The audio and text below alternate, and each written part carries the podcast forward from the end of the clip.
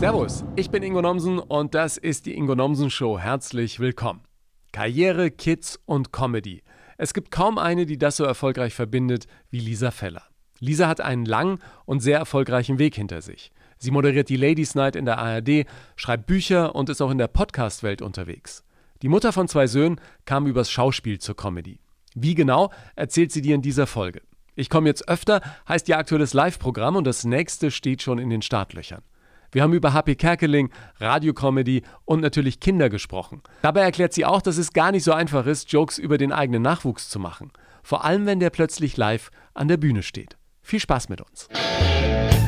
Okay, ladies and gentlemen, open your ears. It's the Ingo Nelson Show. Grüß dich, Lisa. Hallo Ingo. Ewig nicht gesehen und gehört, oder? Also, wie lange ist das her? Ich habe ich hab auch versucht, drüber nachzudenken. Ich frage mich gerade, ich war ja mal auf jeden Fall bei dir in der Sendung. Ja, das auf jeden Fall ist auch ähm, schon länger her. Ne? Und wir haben uns irgendwann in Münster gesehen, kann ich mich erinnern. Wir haben uns in Münster durch Zufall bei einer Karnevalsveranstaltung gesehen und du warst in meinem Programm. Genau. In welcher Reihenfolge war ich das hab, alles? Ich habe ehrlich gesagt keine Ahnung mehr. Aber ich fand nochmal total lustig, als ich gesehen habe, du bist ja eigentlich wirklich Düsseldorferin und dann irgendwie in Münster ja. hängen geblieben, oder? Wie kam's? Ja, das stimmt. Das stimmt. Ich bin äh, in Düsseldorf aufgewachsen, bin mit 21 nach meiner Ausbildung. Ich habe ja erst eine kaufmännische Ausbildung gemacht was Artiges, was Braves. bin ich danach nach Münster gegangen zum Studium, habe da Grundschullehramt studiert. Du, und dann kannst du dir ja vorstellen, und jetzt muss ich nach Köln und da ist Comedy und da ist Fernsehen und da werde ich ganz reich und berühmt. Und dann habe ich meinen Mann hier kennengelernt und gedacht, auch Münster ist eigentlich auch ganz schön. Und dann hängen geblieben. Jetzt äh, fragt sich jeder, warum macht die erst irgendwie eine Ausbildung? Warum fängt die erst ein Studium an? Ich glaube, du hast sogar abgeschlossen, oder? Ich habe sogar ein abgeschlossenes Studium, ja. Und ist dann doch immer klar gewesen, dass du eher lustig sein willst und auf die Bühne? Also, ähm, ich glaube, das ist, ich weiß nicht, das, das kennst du doch wahrscheinlich auch. Man hat zwar das Gefühl, man sieht, wo man schon hingehört. Also sprich, man sieht sich auf der Bühne, aber der Weg ist irgendwie nicht so richtig klar. Ne? Und ähm, das heißt, ich war dann auch viel in so Theatergruppen, in AGs, äh, habe Uniradio gemacht, habe dann äh, Walk-Act-Comedy gemacht auf der AIDA. Äh, also ganz viel so, aber das ist natürlich irgendwie was, was man jetzt nicht so hauptsächlich in Lebens, äh, Lebenslauf schreiben kann. Irgendwie ähm, oder, das, oder sagen wir so, ich habe dem auch nicht genug vertraut. Also nach dem Abi dachte ich, boah, irgendwie würde ich gerne sowas machen, aber ich wusste nicht was. Und deswegen habe ich erstmal die ganzen Sachen gemacht, die mir genug Zeit gelassen haben, um mich daneben irgendwie dann Richtung Bühne zu bewegen. Sag mal, hast du eine Fliege auf dem Auge? Nee, du hast irgendwas auf der Linse. Ich weiß, ich sehe aus. Was, was ist, ist, ist die Kamera kaputt oder was, was ist das? Warte, ich drehe es mal ein bisschen. Nee. Da ist offensichtlich die Kamera kaputt. Also alles klar. nee, das ist da, ne? Genau, ja, genau. Ich vergesse das immer und dann ja. redet man so und man denkt die ganze Zeit, was hast du denn ich da? Hab, ich habe mir schon mein, ich habe schon meinen Bildschirm hier wund gekratzt, ja, weil wir uns bei der Aufzeichnung des Podcasts für all diejenigen, die uns äh, an dieser Stelle des Podcasts nur hören, äh, weil wir uns natürlich auch sehen können, ja. Ähm, katholische äh, Religion hast du studiert, aber nie richtig praktiziert, oder? Als Grundschullehrerin. Ja, jetzt verstehst du auch den Heiligenschein, den ich immer genau. im Kopf habe. Ne? Du hast dich schon gewundert. Oh, hat es bei dir auch Klöng gemacht? Ja, bei mir macht es immer Klöng, wenn es bei Gästen Klöng macht. Aber wenn ich jetzt hier den Ton ausmache, hörst du mich nicht mehr, oder? Genau. Oder? Na, dann höre ich dich vor allen Dingen. ja, genau. nee, nee, lass es, lass es Klöng machen.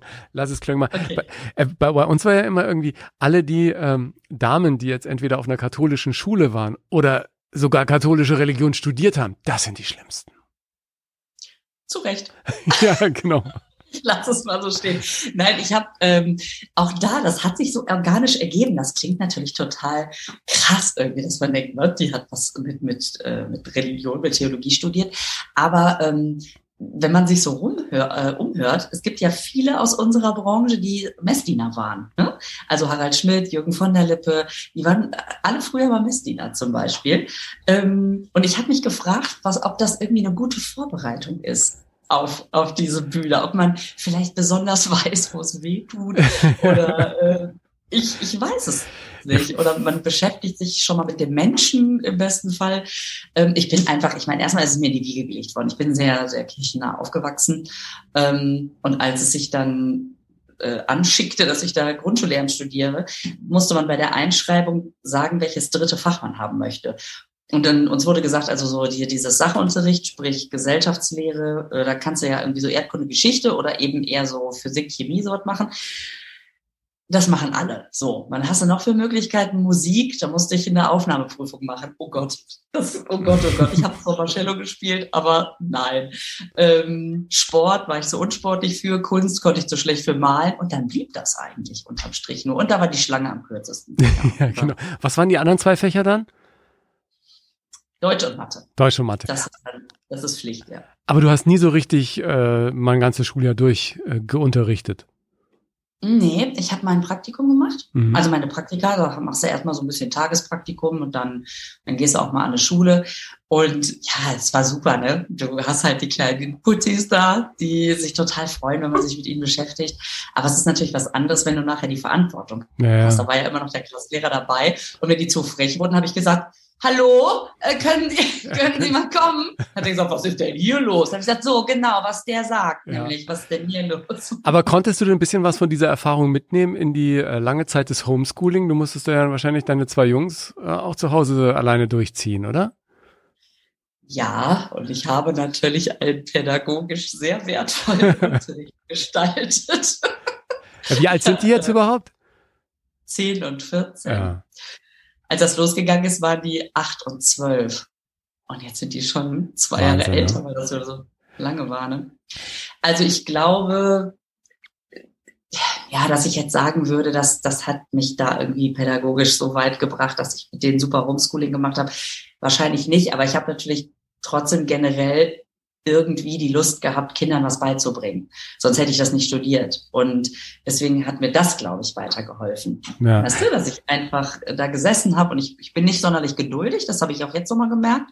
Aber ähm, ja, dann hatte ich, die sind halt nicht doof, Glück gehabt.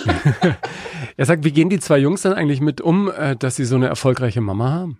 Sind die stolz? Ja, das ist eine, das ist eine interessante Frage. Ähm, ja, ich glaube schon, können das aber natürlich noch nicht so sagen. Die kriegen natürlich manchmal mit, dass das vielleicht auch cool ist. Am Anfang fanden die das total irritierend, weil wir dann im Zoo waren und dann sind so Menschen gekommen, können wir ein Foto machen? Und die dachten, warum? Ja, genau. Das ist doch die Mama. Und da hinten steht eine Giraffe, fotografier doch die. Mhm. Dafür bist du doch im Zoo. Ähm, aber ja, die haben sich inzwischen daran gewöhnt. Ich sag mal, die sehen das auch ganz unterschiedlich. Bei dem Kleinen ist das so, wenn er mich im Fernsehen sieht, da denkt er, ach, guck mal, wenn sie schon nicht hier ist, dann können wir sie wenigstens da sehen.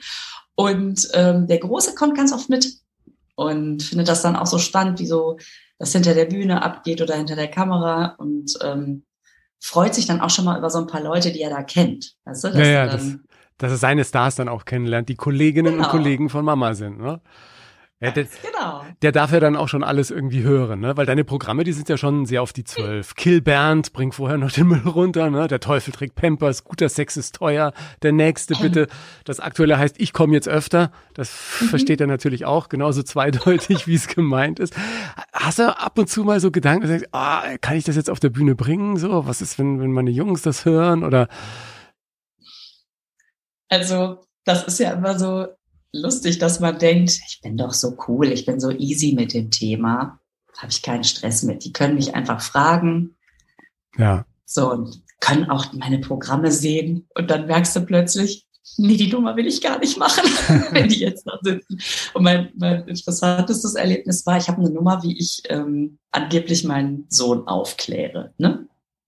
Also das, und der Kern stimmt natürlich auch, dass man vor seinem Kind steht und so, äh, also. Äh, ja, genau. Mache zum ersten Mal diese Nummer und habe meinen Sohn dabei. Damals war der sieben. Und habe dann den Kollegen gesagt, könnt ihr mal auf den aufpassen, solange ich auf der Bühne bin, mir wäre das irgendwie dann doch unangenehm. Mhm. Das haben die natürlich nicht aufgepasst. Ja, wenn der gucken will, wo die Mama ist, egal, Tür auf. Und plötzlich fange ich diese Nummer an und gucke so nach rechts und sehe, wie der einfach so ganz ernst, ohne eine Regung im Gesicht, mich einfach so beobachtet. Und wie so, wie so ein Horrorfilm, weißt du, wenn so, ja. wenn so Kinder in so, in so langen Gewändern erscheinen, gucken und wieder gehen. Und ich guck, ich sehe den dann noch in der Kulisse stehen und denke, ach du Scheiße. Und dann mache ich noch so zwei Sätze und er hat einfach das Gesicht nicht verzogen. Und dann habe ich die Nummer ganz schnell beendet und neu gemacht. Oh Mann. Ey. Ja, ja. Was ist so dein Humor, den du auch selber lustig findest, den du vielleicht manchmal auch auf der Bühne so bringen kannst oder manches, was du lustig findest, was du dann eben auf der Bühne nicht bringen willst, ja? Das, ähm, genau, das unterscheidet sich ja tatsächlich auch manchmal. Also, was ich ja im Alltag sehr mag, ist, wenn man so Gespräche mitbekommt. Also, ich finde ja den Alltag auch sehr lustig, wenn man beim, beim Bäcker ist und einfach so ein lustiges Gespräch hört, wenn irgendwie wenn sich einer nicht entscheiden kann oder wenn sich so ein, so letztens war einfach so ein Ehepaar vor mir, äh, die haben sich nicht darauf einigen können, welches Brot die nehmen und haben alles und haben sie, und die Frau hat ganz geduldig nochmal alle Sorten durch und wo war jetzt der Dinkel drin? So und natürlich könnte man dann sauer werden und sagen, boah, ich muss los ähm, oder das langweilt mich. Aber wenn man jetzt eh keinen Stress hat, ob ich zu Hause nochmal eine Minute länger auf Facebook gucke oder was, oder ob ich da jetzt stehe, das ist doch super, ne? bis die dann endlich da mit irgendwie so einem Leinsamenbrot ausgedackelt sind. Ähm, das finde ich sehr lustig. Und ansonsten, ja, tja, was ist lustig? Hm, was mich zum Lachen bringt. Ja, also, aber auch so harte Sachen oder sagst du, wenn es jetzt zu brutal wird, dann, dann ist es ah, nicht meins? Also kommt drauf an, mit welcher Intention das gemacht wird. Mhm. Es ist ja häufig so, dass man das Gefühl hat, der Tabubruch findet auf der Bühne jetzt nur statt, um ein Tabu zu brechen. Ja. Aber es ist kein Gag dabei, es ist keine Message dabei, sondern oh, ich habe jetzt einfach irgendwie Penis gesagt. Ohne neue Idee, ja. Weißt du, wenn, wenn man einfach so irgendwas mit Kirche macht und man so denkt, ja. okay, aber was ist der Gag dahinter? Wenn aber dadurch irgendwas ganz Böses aufgedeckt wird oder, äh, oder so, dann finde ich es auch okay, wenn es hart ist. Ja. Und du testest ja auch immer wieder, oder? Also ich meine, du brauchst ja quasi keine äh, offizielle Gelegenheit zum Testen mehr, weil du ja äh, quasi eh jede Woche in irgendwelchen Shows auf der Bühne stehst oder Fernsehgeschichten machst. Ich frage mich sowieso dann immer, äh, wie äh, das Material dann entsteht, ne? Weil du brauchst ja auch dann dauernd neues Material. Kannst ja nicht bei jeder Fernsehsendung die gleichen Nummern abfeuern. Das stimmt. Ähm, ja, das ist auch manchmal so, dass ich denke, was soll ich denn? Noch erzählen? Ja, einfach ein bisschen zum Bäcker gehen, dann schreibst du dir sowas dann auf? Hast du hinterher dann äh, Stift und Zettel in der Hand und schreibst, ja, Dinkelbrot, Leinsamen, geschrotetes Roggen. So, und dann findest du den Zettel wieder und denkst, was ist das denn für ein Einkaufszettel? ja, genau. Und ach, kann weg. Ja. Wie machst du das denn? Schreibst du es dir ich, auf? Ich wollte gerade sagen, das habe ich neulich ähm, auch mal erlebt, dass ich irgendwie einen Zettel hatte mit äh, angeblich lustigem Material wo ich gar nicht mehr verstanden habe, was da der Gag sein soll. Das kommt bei mir leider auch vor. Und ansonsten, ich versuche natürlich, ähm, ich weiß nicht, ob du das noch machst, ja. Ich gehe jetzt heute Abend wieder auf so eine kleine Open Mic Mix Show, immer irgendwie so irgendwo zwischen Krefeld und, und Köln. Bin ich dann doch irgendwie ein, zweimal die Woche unterwegs und, und probiere einfach und guck einfach irgendwie, was geht und, und was irgendwie äh, witzig ist oder was eben auch nicht witzig ist und ähm, gucke, wie ich da so durchkomme durch meine sieben bis zwölf Minuten, ja. Ja. Machst du, ähm, machst du jedes Mal auch was Neues oder mischst du oder machst du ein äh, Set? Ah, wir haben, ich habe das ja auch schon mit ein paar Kollegen hier besprochen. Äh, das, das Ding ist halt, dass man, gerade wenn man jetzt noch so neu dabei ist wie ich, glaube ich, immer wieder Gefahr läuft, eher auf ähm, Material dann zurückzugreifen, wenn man ein paar Sachen nicht zünden, dass man schon mal gespielt hat, ja um mal wenigstens wieder einen Lacher zu haben. Und da muss ich mich ja. echt jedes Mal noch dazu zwingen und zu sagen, nee, ich mache jetzt einfach diese Rentennummer, die ziehe ich jetzt durch, ja. Die, das mache ich jetzt nochmal. Und da muss irgendwo, da ist noch ein Gag versteckt. Manchmal kommt er dann auch, nach irgendwie zwei, dreimal denkt man sich, ah ja, da war die Pause dann doch mal an der richtigen Stelle und jetzt haben endlich Menschen begriffen, da könnte man lachen. Ähm, und ansonsten, ähm, ja, ich, ich habe so zwei, drei Kumpels, die ich dann auch anrufen kann. Findest du es lustig? Ja. ja. Ja, die, die rufst du vorher an und sagst, ich würde sie gerne mal vormachen. Nee, wenn ich mit denen telefoniere, sonst haben die ja das Gefühl, ich würde sie benutzen, um irgendwie neues so. Material zu testen. Nee, wenn ich mit ihnen eher telefoniere, dann sage ich mal irgendwas und wenn die dann lachen, denke ich mir, ah, okay, das kannst du, ich leg das mal rüber zu den, zu den Gags. Das ist ja geil. Du hm. jubelst denen deine neuen Pforten unter. Genau. So viele sind es dann auch nicht, ne? Mal die ein oder andere, ja, mal die ein oder andere.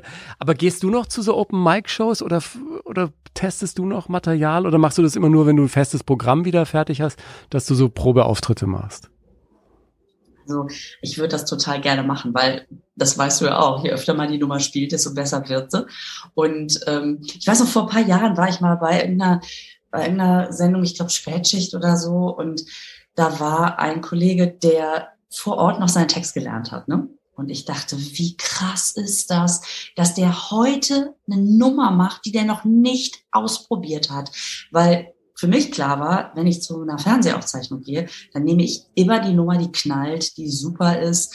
Ähm, ja, da hatte ich, aber das ist wirklich sehr, sehr, sehr lange her.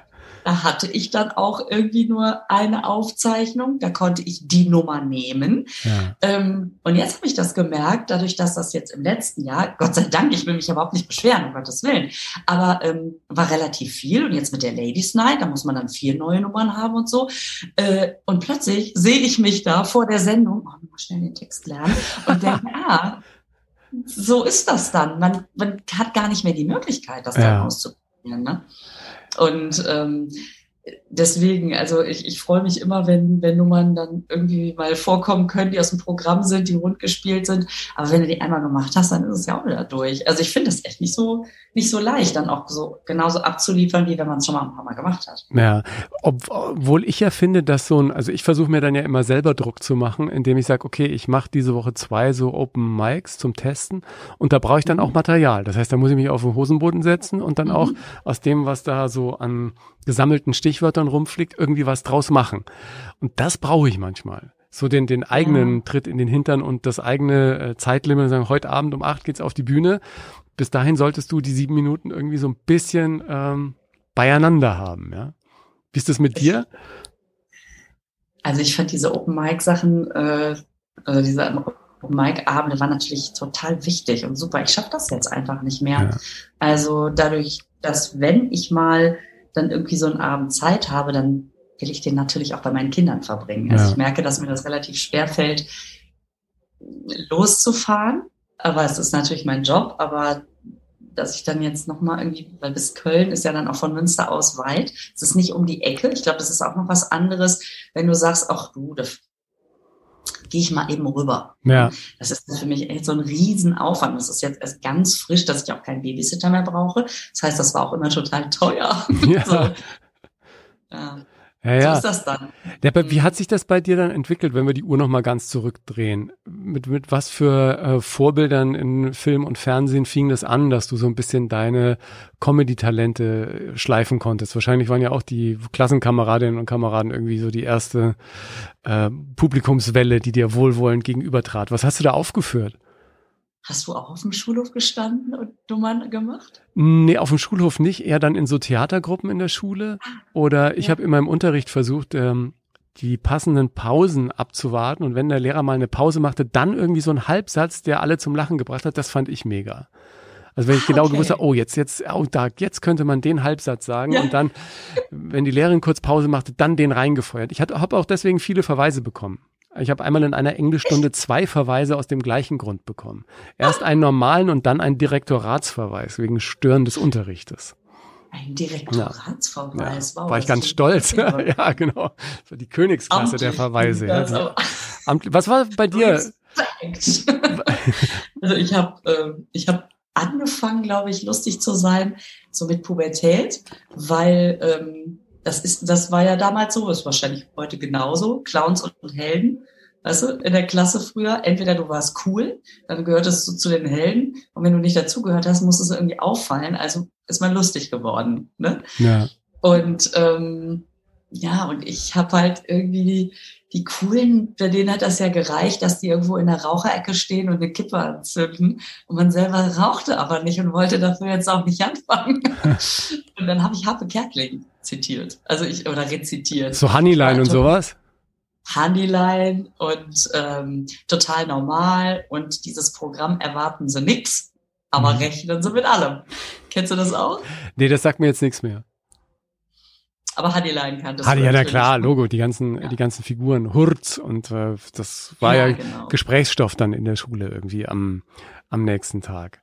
Ja, und trotzdem Genau. ähm, hast du dann diese Lehre gemacht. Aus, aus welcher, aus welchem Grund heraus bist du dann irgendwo hingegangen, hast gesagt, ich mache jetzt erstmal eine solide Ausbildung. Ja, weil, das darf man ja auch nicht vergessen, als ich aus der Schule gekommen bin, war ja diese, diese Szene, so wie die heute ist, noch überhaupt nicht so vorbereitet. Es gab keine Open Mics, es gab keine, es gab äh, den, den gerade seit ein paar Jahren den Quatsch Comedy Club, aber ähm, heutzutage ist das ja super. Du hast ja sofort diverse Bühnen, wo du dich ausprobieren kannst und sehr schnell mitbekommst, ähm, vielleicht doch die Ausbildung zu Ende machen.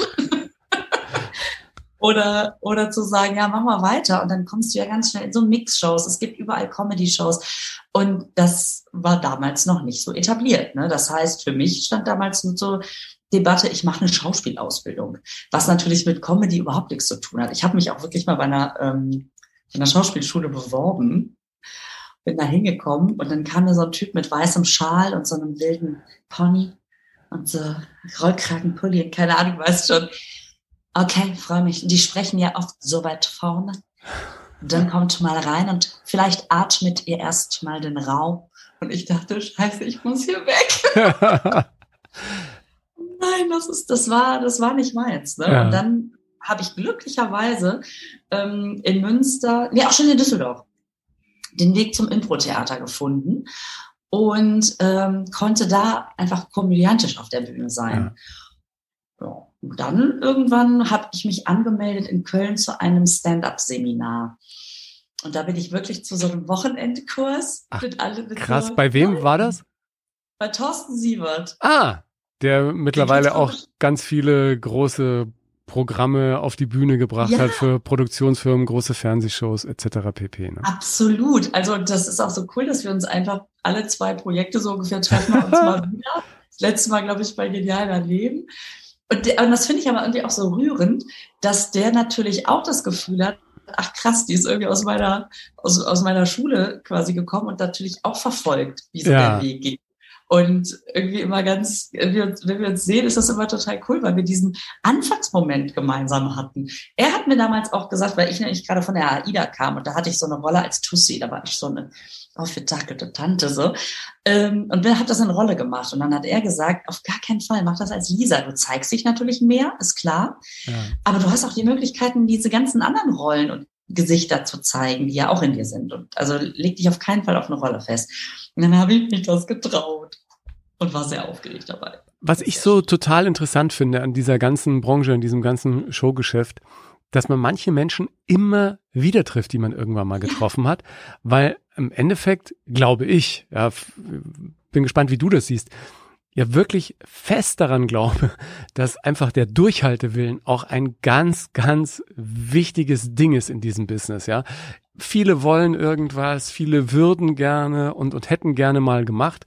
Und andere machen halt und bleiben dabei und lassen sich auch nicht unterkriegen. Und irgendwann, manchmal nach 10, 15 Jahren, macht's halt bumm und äh, plötzlich bist du da.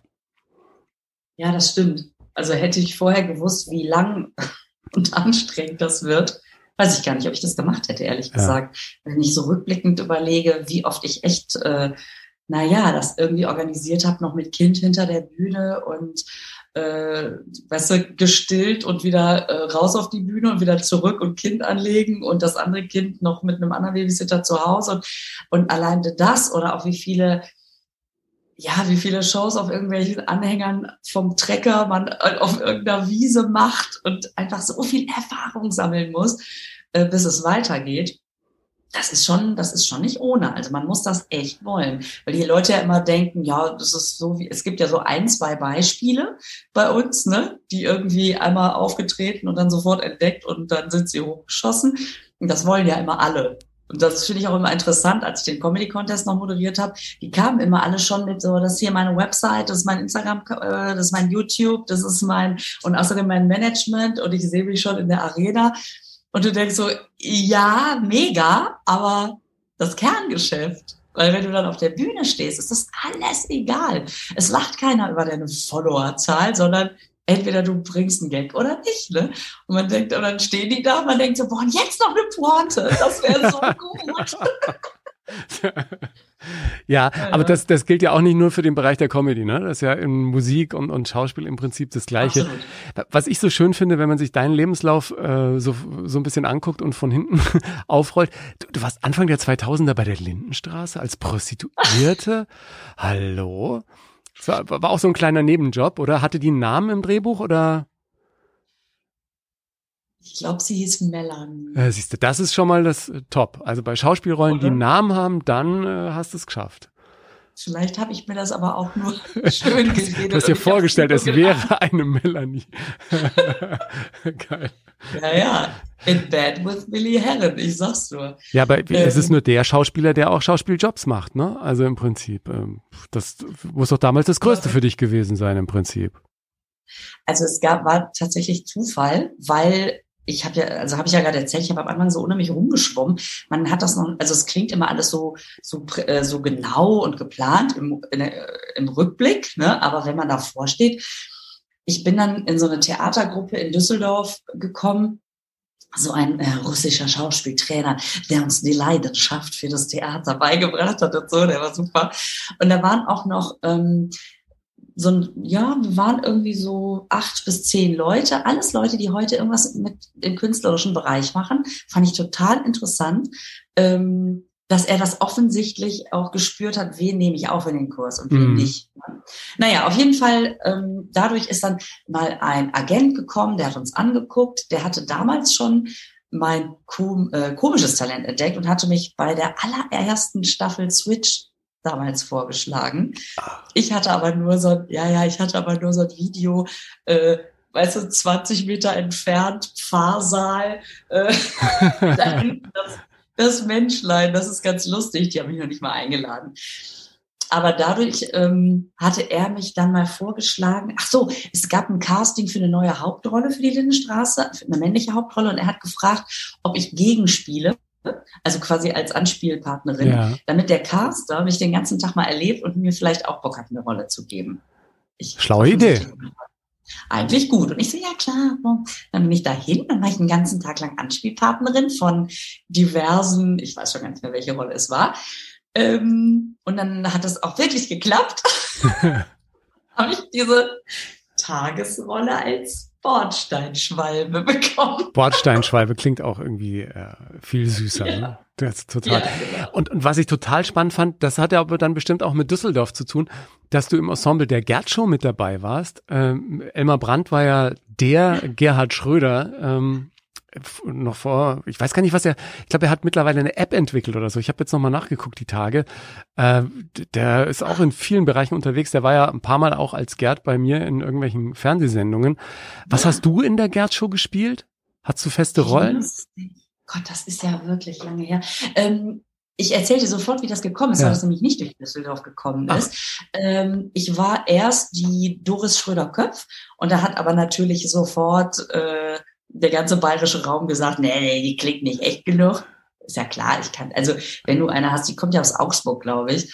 Ähm, und wenn, weißt ja selber, wenn man selber den Dialekt spricht und jemand versucht, den nachzumachen, man hört ja. das einfach. Muss man sagen, die Gerd Show damals äh, das Highlight in Sachen äh, Politcomedy in Deutschland, ne? Das war ein mega Erfolg. Ja, genau. Das war ja erst die, die, die Show mit Gerd und Pferd.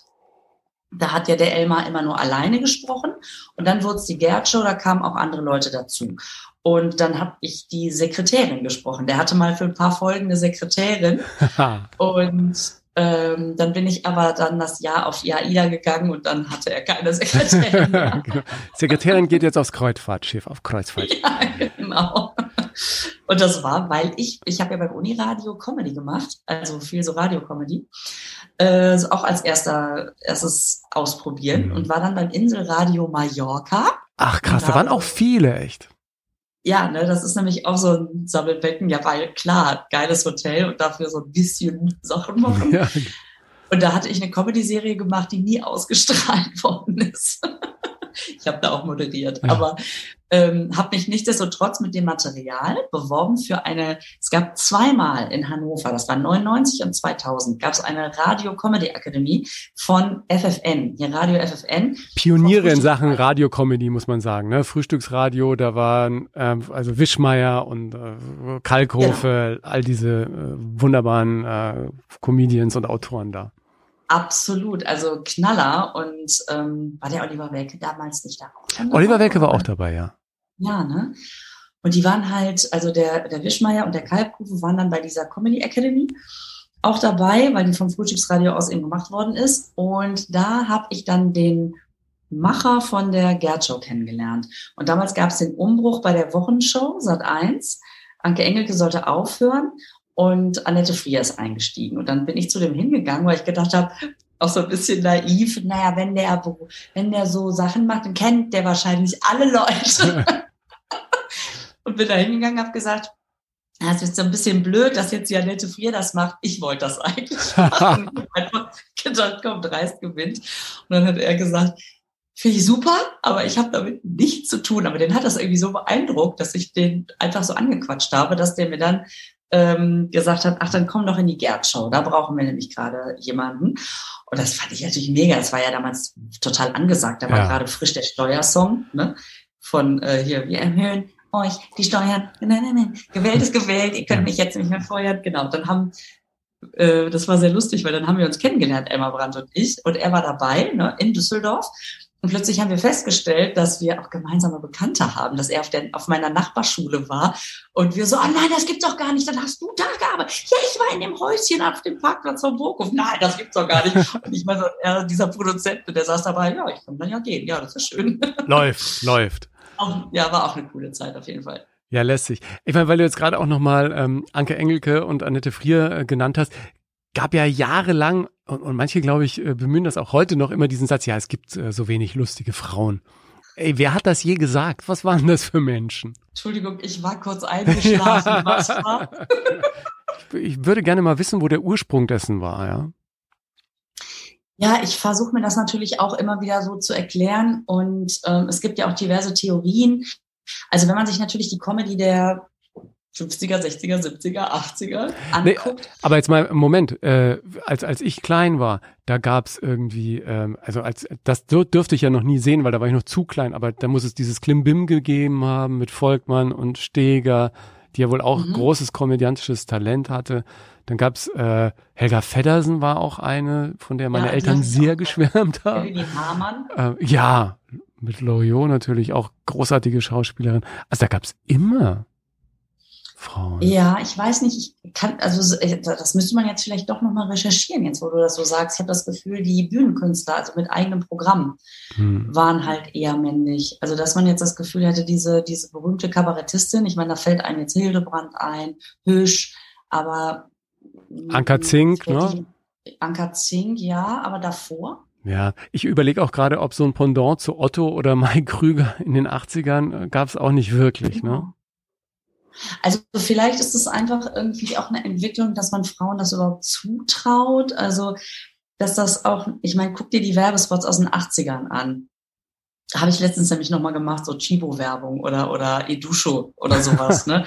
Wenn sie da, ach guck mal, alle Tassen nur halb aufgetrunken. Ähm, und dann macht sie den Kaffee für die Männer. Und die Männer sitzen feist in ihren Sesseln. Das war schon echt noch was anderes. Das hatte ich gar nicht mehr so auf dem Schirm, wie viel sich da doch getan hat auch. Ähm, da gibt's auch diese Verarschung von der West, äh, von, von diesen Zigaretten. Kennst du das, wo sie mit den Aschenbechern kommt? Alles nur halb aufgeraucht, Mensch. das kenne ich gar nicht ich, ich kenne nur Tilly, sie baden gerade ihre Hände drin. Das, ja. war, das war für die Jüngeren eine Waschmittelwerbung, wo man äh, immer sah, dass irgendeine Frau aus welchen Gründen auch immer ihre äh, Fingernägel in Spülmittel badete.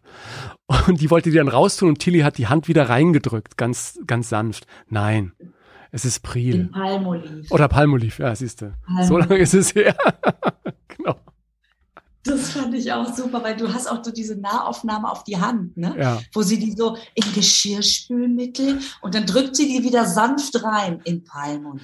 Na, dann ist gut. Wir könnten auch in Palmoliv baden oder so wahrscheinlich. Also die Werbung, an die ich mich als äh, Kind noch sehr gut erinnere, ist die Fahrwerbung. Da war zum ersten Mal eine Nackte zu sehen, die sich unter einem Wasserfall geduscht hat. Kannst du dich da noch an erinnern? Stimmt. Stimmt. Das hast du dir gemerkt. Ja. Ich habe mir natürlich Cool Water Werbung gemerkt. Genau. Der halbnackte Mann aus dem Wasser stieg, ja. Oder wo war das? War das Dusch das, wo der Typ da diesen Cliff, äh, Cliff nee, Cliff. Mein Cliff, da Cliff. müsste mein Cliffhanger. ja, genau. Cliff, aber auch in ein, ein Duschbad, ja. Ich weiß, gibt's das heute noch? Ich weiß es nicht. Weiß da der Typ nicht auch halbnackt von der Klippe gesprungen? Ja, ja, danach. Äh, Schon, Erst ne? duschen, dann springen. Genau. Nicht, nicht, nicht ungeduscht die Klippe runterspringen. Das geht gar nicht.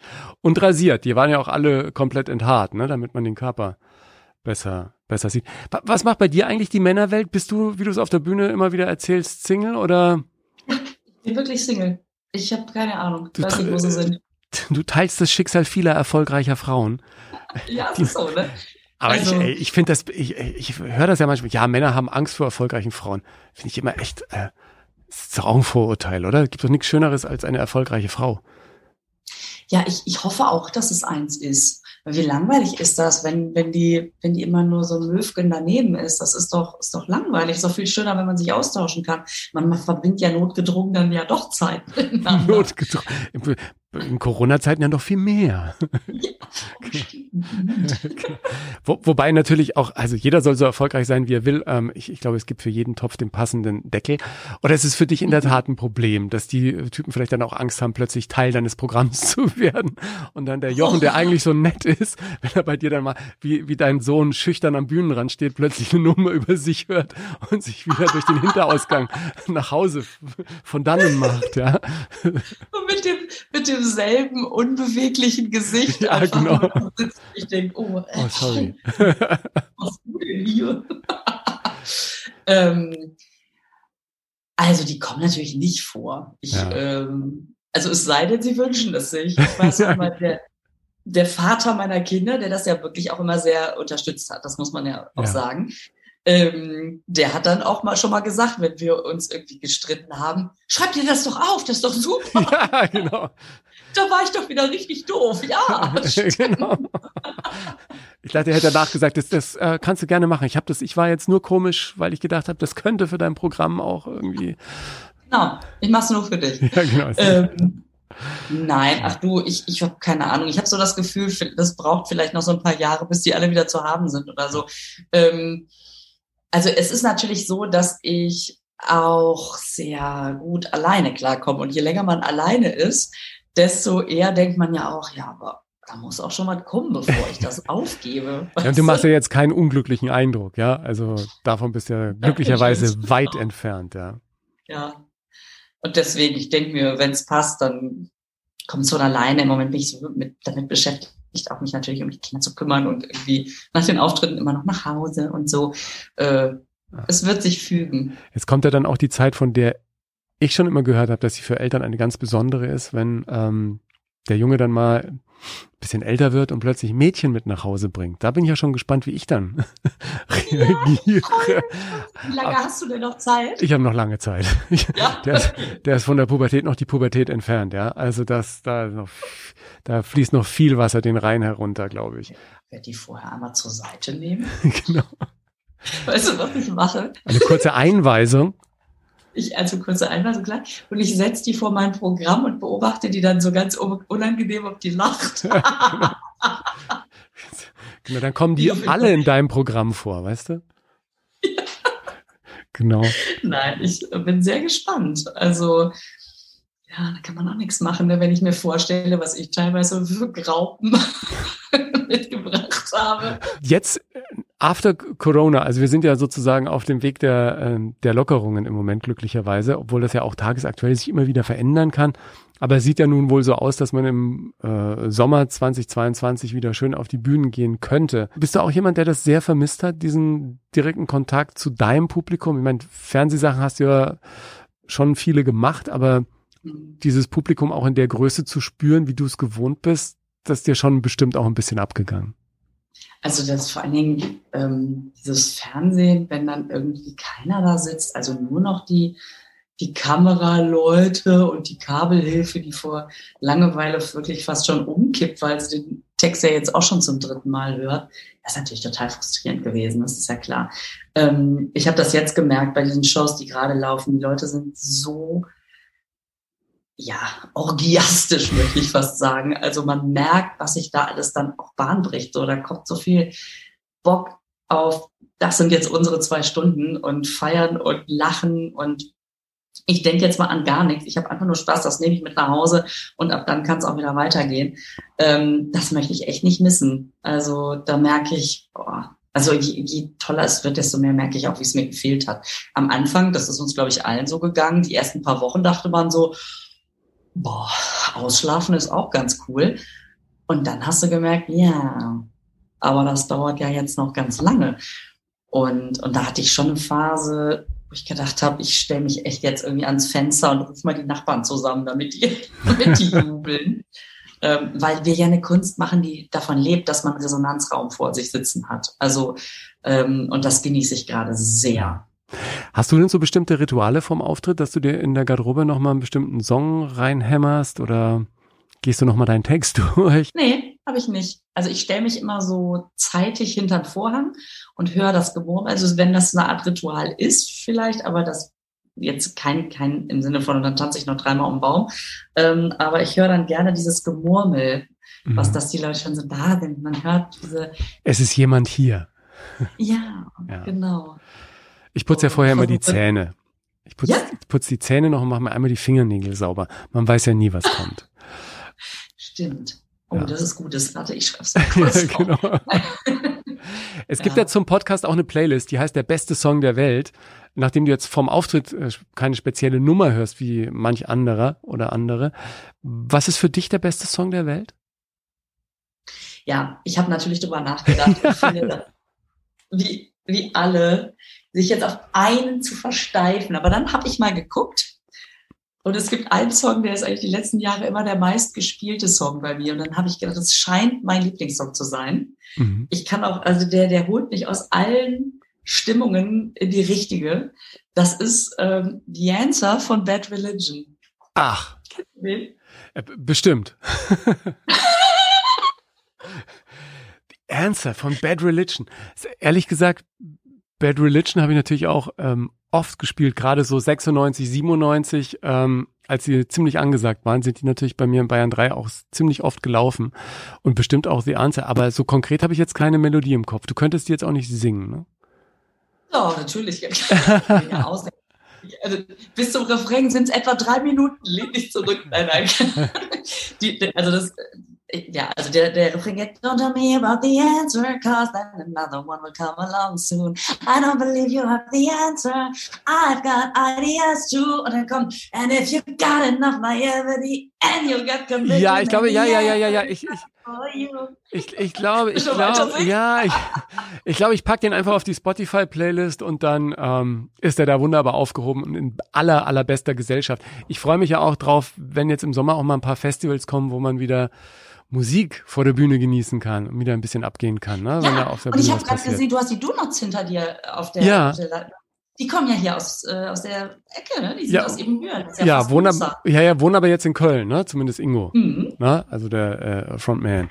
Ich mag die sehr. Und wenn du dir das noch einen Satz zu The Answer, ja. du musst auch mal auf den Text achten. Es geht darum, dass immer wieder Leute kommen, die sagen, sie hätten die Wahrheit gepachtet und ähm, also so ein bisschen Verschwörungstheorie, also wo wir gerade auch zu den letzten Jahren total passend, äh, super geiler Text. Ja, auch. manchmal sind ja so zeitlose Nummern eben immer aktuell, weil es immer um Dinge geht, die ähm, uns Menschen eben umtreiben, ne? Oder auch bei Zeiten in die ein oder andere falsche Richtung, ja. Dein aktuelles Programm mhm. heißt Ich komme jetzt öfter, ja, die Supermom im erotischen Alltagsdschungel. Also, das ähm, Programm ist ja tatsächlich in dem Sinne nicht mehr neu. Ich habe es nur sehr, sehr lange nicht gespielt. ähm, ich komme im Herbst schon mit einem neuen Programm. Da sind wir gerade beim Titel dran. Aber ich spiele das jetzt noch ganz viel und ganz oft. Und es ist total schön. Es ist so ein, ja, eigentlich das, was ich am Anfang auch gesagt habe. Alltagssituation. Ich liebe es den Menschen einfach so wie heißt das, aufs Maul zu schauen. Ähm, ich nehme mich auf die Schippe.